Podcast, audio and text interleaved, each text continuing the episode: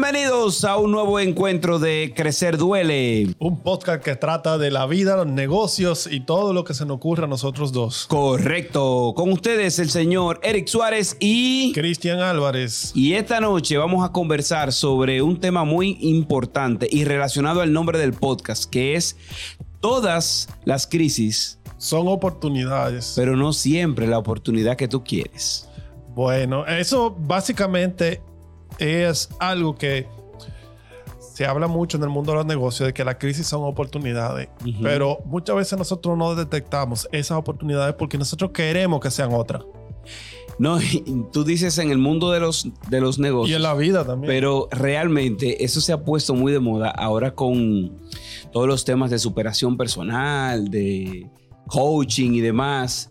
Em, y muchos, muchas personas no terminan de asumir o de entender el tema de las oportunidades. Ahora hablando con nuestro amigo El Flaco, estamos conversando sobre el japonés. Del japonés, sí. Mire, y, se ha hecho popular hace poco tiempo el, eh, esa frase o esa, ese, ese dicho de que en chino o en japonés el signo que significa crisis es igual al signo que significa oportunidad. Eso es en japonés.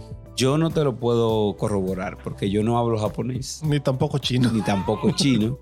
Pero sí te puedo decir que estoy totalmente de acuerdo de que toda crisis representa una oportunidad. El tema es saber identificar, cuál la es. oportunidad. Porque el tema es muchas veces que nosotros estamos tan enfocados en que la oportunidad sea lo que nosotros queremos que no vemos la real oportunidad. o sea, por ejemplo eh, tengo una crisis en una empresa eh, mía y, y, entiendo que la crisis es que al final yo tengo que voltearla para que genere más ingresos. Y cuando viene a ver, esa crisis lo que te trae es una reflexión para tú hacer una reingeniería y poner la empresa más pequeña.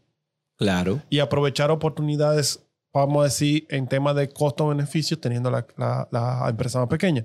Y te, te hago el comentario porque eso yo como coach, como coach no, como mentor, eh, yo he trabajado mucho eso después de la, de la pandemia, que personas que tenían empresas eh, eh, pequeñas y medianas, de repente se vieron forzados a trabajar con un grupo reducido de personas y actualmente están como forzando el tema del aumento de los ingresos, pero yo le hago ver que ya ellos tienen la oportunidad de poder automatizar y manejarse mejor con ese grupo reducido y mantenerse con ese grupo reducido de personas sin tener que, esforzarse más por el tema de los ingresos, aunque eso nunca se deja de lado, pero ya ellos tienen esa oportunidad de que aprendieron a reducir con un 30, a, trabajar con un 30, un 20% menos de personal debido a una crisis que fue la crisis de la pandemia. También está el tema de, de la virtualidad mucha gente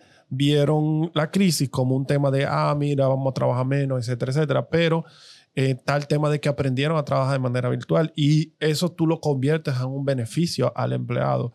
Y tal vez la gente lo, lo, está viendo de una manera, pero realmente ahí dentro de una crisis, esa es una oportunidad que se, que se dio. Oye, yo quiero hacerte una pregunta para que definamos. ¿Cómo tú identificas que estás entrando a una crisis o en medio de una crisis? Eso es difícil, porque la realidad es que eh, cuando tú estás entrando en una crisis, es como cuando tú, eh, normalmente uno no se da cuenta cuando está entrando. Y entonces, eh, ya cuando tú te das cuenta, de, ya tú estás en medio. Ya tú estás en el medio. Ya tú estás en el medio de la crisis. Entonces, hay, por eso que le digo, pero normalmente es cuando uno identifica que hay unos cambios que no son positivos y que se avecinan. Por eso tú no se da cuenta de, la crisis per se, sino eh, ya cuando uno está dentro de ella, porque se avecinan. Eh, cuando inicia la crisis es que tú ves que vienen, pero no te han llegado. Pero vamos a ver, prácticamente, o sea, de, de manera práctica, ¿cómo tú identificas que tú estás en medio o entrando a una crisis? O sea, eh, práctico, ¿qué señal práctica tú tienes de que viene una crisis? Yo te, yo te voy a dar un ejemplo. Eh, yo tengo un, cliente que el, como está en un sector que el mundo ha cambiado tanto que se está como quedando atrás ese sector. Entonces, ¿qué pasa? En medio de toda esta situación, él está viendo que va al paso reduciendo las ventas. Pero él no se ha dado cuenta o no se había dado cuenta que esa reducción de ventas que hoy parecía insignificante, de repente, en un momento dado, iba a empezar a ser brusca. Entonces, esos factores, al inicio de la crisis, no eran factores tan relevantes como los factores que se dan en el momento en que tú estás en el medio. Y por eso es que mucha gente no se da cuenta, porque cuando tú estás en el medio es que esos factores te, te, golpean. Por ejemplo, o sea, al principio, uno no nota, de, del 2021 por ahí, uno no notaba tanto la crisis de, eh, de abastecimiento y del esquema logístico que estamos viviendo en este momento, porque todavía tú tenías eh, como un, slow motion en cierta cosa y por otro lado había mucha, mucha mercancía, mucha materia prima rodando en el mercado. Sin embargo, eh, muchos clientes míos empezaron a notar, y, lo digo porque eso lo conversé con un cliente en aquella época, por suerte hoy él, él, él hizo la reingeniería, empezaron a notar que los pedidos que normalmente le llegaban en 30 días, empezaban a llegarle en 35, en 40, pero todavía eso no era una crisis para él, porque él todavía podía manejar eso. Ahora, cuando proyectamos hacia el futuro y vimos el panorama completo, entendíamos que para esta época, casi un año después, ya no iban a durar 35, 40 días, iban a durar 60 y 90 días en llegar. Y justo en este momento le están durando 90. Wow. Pero en aquel momento, él no estaba notando que estaba empezando a entrar en una crisis. Él lo notaría ahora. ¿Por qué? Porque me voy a se está desabasteciendo. Si él se hubiese quedado, claro, él como quiera sintió la crisis porque él hizo el cambio, pero no, no esperaba una, un, un eh, lead time de 90 días. O sea, ni tampoco yo lo miraba un lead time de 90 días. Eh, esperábamos un lead time máximo de 60 días, que era el doble de lo que él tenía. Eh, pero sin embargo, él se pudo adaptar más rápido porque él se adaptó a los 60 días y cuando llegó el lead time de 90 días, no tuvo una pequeña, una pequeña época de, desabastecimiento, pero pudo ajustarlo. Pero em, e, es, el, es el problema de identificar las crisis. O sea, el problema de identificar las crisis es que en el, en el inicio de la crisis, los, las consecuencias, los efectos o los elementos que determinan la crisis se ven muy ligeros. Mm, o sea, podemos decir que toda crisis empieza como algo insignificante y en el hecho de tratarla como tal se convierte en una crisis relevante. Tal vez eh, no, que no en el hecho de tratarla como tal, sino darle la importancia y proyectarse ese futuro.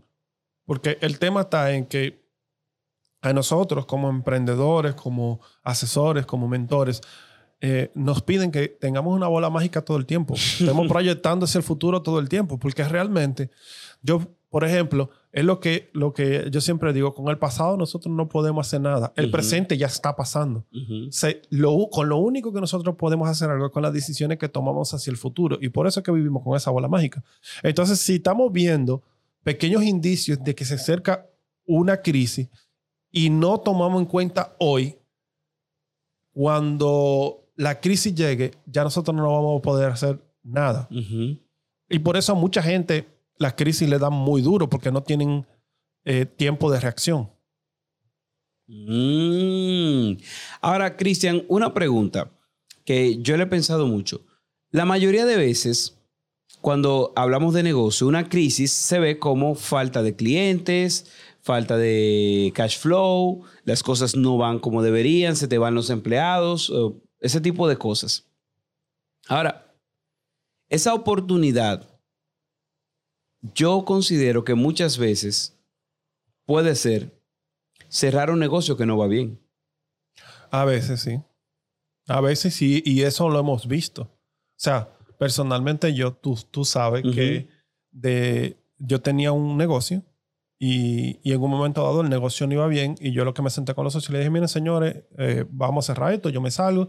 Y al final el, yo me descargué de, una, de un flujo de caja negativo que yo estaba teniendo todos los meses. Bueno, en ese caso, la oportunidad que representó esa crisis fue el enfocarte en otra cosa que dejara mejor. Enfocar en lo, lo que deje más, más los. Por eso yo hablé ahorita de, de hacer una especie de reingeniería con uno mismo, porque a veces uno mira nada más el tema de que, ah, estoy recibiendo menos ingresos, pero eso, eso mismo te empujó a que tú te reinventaras y la oportunidad está en cómo tú te reinventas. Ujú. Entonces, por eso es que el título es que la, toda crisis son oportunidades, pero no necesariamente la oportunidad que nosotros queremos. Claro. Porque, por ejemplo, en ese caso, tú no quieres que, que, un- que tú ten- verte en la obligación de cerrar un negocio. Ujú.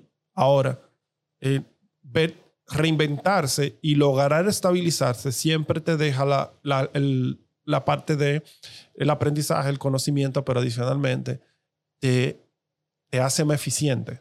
Entonces, al hacerte más eficiente, tú tuviste la oportunidad de hacerte más eficiente. Claro. Mira, con relación a la crisis, em, para una persona como yo es muy difícil identificar una crisis de vamos a cambiar eh, de rumbo o de vamos a darle más duro. Y yo creo que para la audiencia eso es una de las cosas que más pudiéramos aportar. Hay crisis que prueban tu carácter y que lo que, que lo que de lo que hace falta es que tú te pongas los pantalones y le dé más duro. Todo Pero hay otras Sí, hay, hay crisis que, que, que lo que requieren es que tú le des más, o sea, y tú, te, y tú busques nuevas formas, por ejemplo, de, de generar más ventas, generar más ingresos, o tal vez tú estás, eh, tienes, tienes una empresa en piloto automático y la crisis lo que, lo que te determina es vuelve y encárgate de tu empresa. Ujú, O sea, sí. y eso, son, eso es una parte de las oportunidades que hay.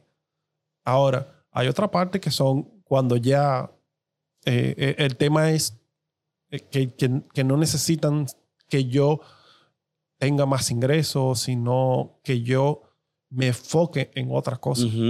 Sí, eso era lo que yo quería como decir. Mira, generalmente hay crisis que son externas, que son factores externos, no tienen que ver contigo. Tú no hiciste nada para que la pandemia pasara. Pero hay otras que son producidas, manufacturadas internamente. Por ejemplo, cuando tú tienes una crisis de personal, una crisis de cultura organizacional, eso se está dando dentro de tu organización y eh, veo muchas veces personas que entran a una crisis de esas que se originan adentro y lo que hacen para salir de la crisis es hacer lo mismo que estaban haciendo más intensamente. O sea, si yo estaba trabajando, ahora yo voy a trabajar más duro. Si yo estaba em, eh, haciendo llamadas a clientes, voy a hacer más llamadas. Y no se dan cuenta muchas veces, o no nos damos cuenta muchas veces, que quizá esa línea de acción fue la que nos llevó a la crisis, porque estábamos dejando de hacer otras cosas o teníamos una estructura mental o un pensamiento mm, que nos eh, produjo el lugar en donde nos encontramos y lo que hacemos es que lo hacemos más eh, intensamente, como que lo mismo que estábamos haciendo lo hacemos más intensamente. En mi caso, yo me he dado cuenta de que una buena práctica, eh, en el caso, de- en, ese, en esas crisis, es explorar oportunidades. No hacer lo mismo que yo estaba haciendo más intensamente, sino vamos a ver qué otras alternativas yo tengo, porque lo que yo estaba haciendo probablemente es un factor o el factor que me llevó hasta donde estoy hoy, que es en medio de una crisis. Entonces, es que hace el año pasado, yo, eh, yo di una charla gratis eh, online eh, por Zoom sobre cómo generar más ingresos desde tu mismo negocio, o sea, de tu misma perspectiva. Y eh, al principio yo mencionaba cómo tú generar ingresos, o sea, eran cinco o seis alternativas de cómo tú generar más ingresos con tu misma empresa pero había cinco o seis alternativas donde tú te tenías que despegar de la empresa y ver cómo tú generabas más ingresos desde tu propio, o sea, como persona. Ujú. ¿Por qué? Porque muchas veces nosotros eh, lo, que, lo que usualmente hacemos es que cuando tenemos un problema, eh, le damos maduro, pero pero no repensamos el, el modelo de negocio que tenemos. Y no solamente repensar el modelo de negocio que tenemos, sino no repensamos el, la forma en que yo estoy viviendo la vida como empresario, como persona. Y en ese repensar de esa forma de vivir la vida, nosotros podemos encontrarnos alternativas que no, puede ser que no tengan que ver con el negocio. Claro, claro. Entonces, Sí, ese, definitivamente. ese, ese repensar el, lo primero que yo estoy haciendo un negocio, cuál es mi modelo. Hay gente que tiene modelos de negocio hoy que están muertos Que está muerto. y siguen dándole duro y siguen estando muertos y no van a, a- No van a revivir. no van a revivirlo, o sea, porque murieron ya. Eso es un tema. Ahora, después repiensa eso usted mismo. O sea, ¿qué yo estoy haciendo con mi vida? Y yo muchas veces, y te lo digo porque tengo, ahora mismo tengo una mentoría así, de, ok, re- eh, tengo esta crisis, tengo esta situación y tengo 50 y pico de años. Yo, sí, está bien. Eh, a los 50 años tú tienes 30 años más de vida, según el promedio de vida. Según el promedio. Repiénsate de aquí a los próximos 30, te- a- a los próximos 30 años. Ray Kroc arrancó el negocio a los 53. Sí, sí, ese mismo, yo ese mismo te iba a decir que KFC, el negocio formar arrancó a los 53, No, no, Ray Kroc el de McDonald's. KFC arrancó a los 60 y a los pico. 60 y pico. Entonces tú te pones a analizar y sí, de ahí para adelante hay más vida. Y tú lo que tienes que hacer es repensarte. Primero, repensarte, repensar la empresa. Cuando digo repensar, Ujú. es analiza tu modelo de negocio, tu esquema de venta, tu esquema comercial, tu esquema financiero. Es una estructura que ya yo como mentor tengo arma- armada. Y después, repiénsate tú como líder o repiénsase si es un, si es Ujú. un, si es un esquema familiar, repiensa la familia Claro. repiensa todo. O sea, se- yo he tenido eh, en mentorías en empresas familiares donde yo le digo, mira, fulano y mengano, váyanse a trabajar en otra compañía. Wow. Porque ya esto no da para todo el mundo. Antes daba, pero ya no. Entonces, vamos repensando todo. Mira, yo te voy a decir algo. Tú sabes que cuando uno piensa en crisis. Y mira, eh, eh, disculpa que te interrumpa. En ese esquema donde realmente ha pasado, porque fue eh, eh, un- esto un caso real, para uno de los dos que salió, fue toda una oportunidad el haberse Ahí estuvo la salido de la empresa y experimentar en otra empresa, porque debido a los conocimientos que había adquirido, Ujú. él escaló de una manera impresionante, cuestión de poco tiempo, y él personalmente tenía ingresos casi del triple de lo que ganaba en la empresa. Wow. Claro, era un amor a su empresa familiar, etcétera, etcétera. Pero eh, cuando sale, yo personalmente, dentro de esa crisis donde tuvimos que, que reducir el, el esquema empresarial al mínimo, porque era que la empresa en un momento, el modelo sí funcionaba, en otro momento lo dejó de funcionar. Y esa persona tuvo esa oportunidad por esa crisis que se armó. Porque si no se hubiese armado esa crisis, él se hubiese quedado en su empresa Claro. familiar. Y muchas veces la gente de emprendedor a empleado, mire mi hermano, yo lo digo a boca llena, yo soy un emprendedor innato, pero si aparece una empresa que me da más de lo que yo gano por dedicarme a esa empresa, cuando viene a ver yo lo pienso. Claro, definitivamente, definitivamente. Tú sabes que me llega a la mente la frase, lo que resistes, persiste. Me lo dijo un coach, amigo mío. Em, y hay veces que el resistirte te desgasta y te impide ver la oportunidad de salir a tiempo. Yo conozco empresas y conozco empresarios que con capital, con vigor, con ánimo, vieron una crisis o vieron morir el modelo de negocio de su empresa, se resistieron y se desgastaron emocionalmente, anímicamente, financieramente y ya llegaron a un punto de no retorno. Y he visto otros empresarios matar los modelos de negocio ellos mismos. Esto se está muriendo y yo estoy desangrándome con esto. No, no, espérate, vamos a darle cristiana sepultura a esto.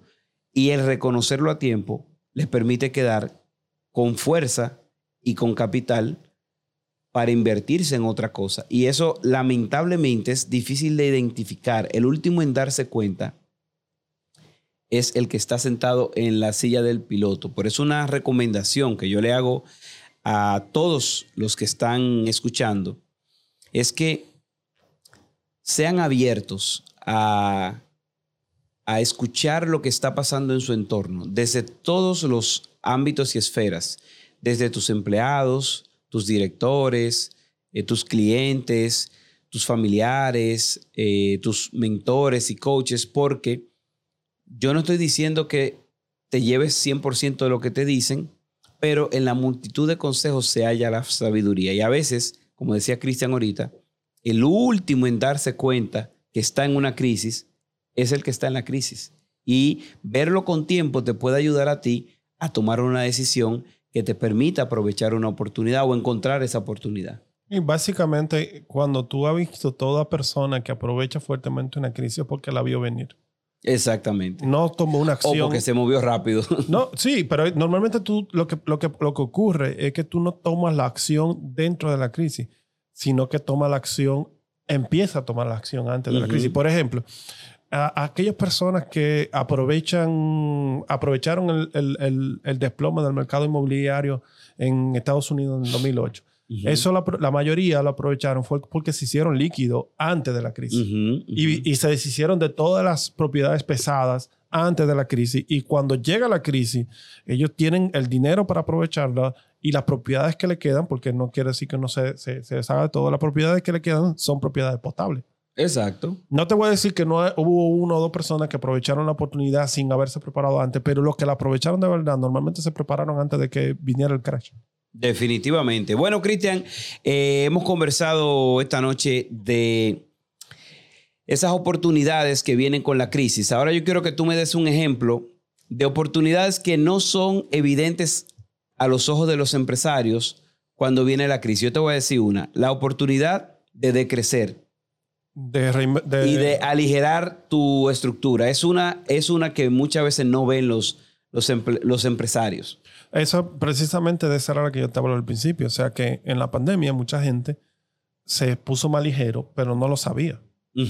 Ahora, con esa ligereza, tienen más habilidad para poder manejar su negocio, pero están tan enfocados en un crecimiento que no están viendo la oportunidad en mantener una estructura pequeña. Ok, dime otra oportunidad que no es evidente de una crisis.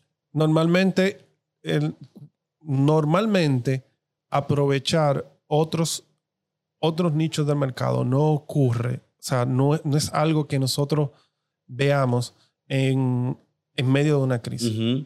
Pues le voy a dar un ejemplo. Yo tengo un, yo tomo mucho el ejemplo de, de la pandemia por, porque es algo que, es eh, vamos a decir que la crisis maestra ahora mismo. En medio de la pandemia, yo tenía una institución que de orden educativo. Y como era educativo presencial, yo tuve que cerrarla. Cierto. Pero eh, ah, yo daba, nosotros dábamos un entrenamiento que eran de manejo de Excel y ese tipo de cosas que necesitaban muchas laptops. Yo tenía un, paquete de laptops. Sí, yo me acuerdo. Yo la alquilé todita. Ahí estaba la oportunidad. Sí, y de ahí, y de ahí nació un negocio de temas de informática que yo al final no le di mucho calor, le saqué provecho en ese momento porque no era, después vi que no era como la línea con la que yo se, quería seguir viviendo, pero eh, saqué un negocio de la parte de informática ahí. Wow. Excelente. Y no, nada que ver. O sea, una línea de negocio que yo no tenía enfrente, ni, ni la tenía pensada, ni nunca lo había pensado, que precisamente la crisis fue la que me la destapó. Oh. Wow. Bueno, eh, Cristian, ¿algún consejo que tú tienes para que las personas em, puedan mirar hacia, hacia esas oportunidades? Bien, más que mirar hacia las oportunidades, siempre le aconsejo a las personas que repiensen su modelo de negocio y se repiensen ellos mismos por lo menos de dos a tres veces al año. Genial, genial, genial. Bueno, ya estamos un poquito sobre el tiempo, em, pero tenemos todavía pendiente la literatura, la recomendación que tú tienes sobre este tema.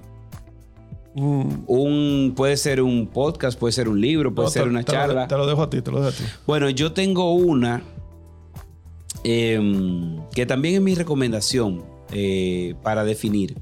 Hay un libro famoso en la literatura que se llama El hombre en busca de sentido. Trata sobre la crisis que pasó un psiquiatra eh, judío durante el tiempo del holocausto. Y al final el libro se resume en una sola cosa. Si hay un por qué, se encuentra un cómo. Y en medio de la crisis, de la naturaleza que sea, eh, hay que preguntarse ¿por qué estoy haciendo eso? Y si ya la respuesta a ese por qué no es vigente, pues, pues entonces puede ser que sea el momento de mirar hacia otro lado y encontrar un por qué con más fortaleza y con más vigencia. Bueno, yo no lo he leído el libro, pero lo Muy buen libro. lista. Muy buen libro. Bueno, hasta aquí Crecer Duele. Eh, con ustedes, Cristian Álvarez y un servidor. Nos vemos en el próximo capítulo.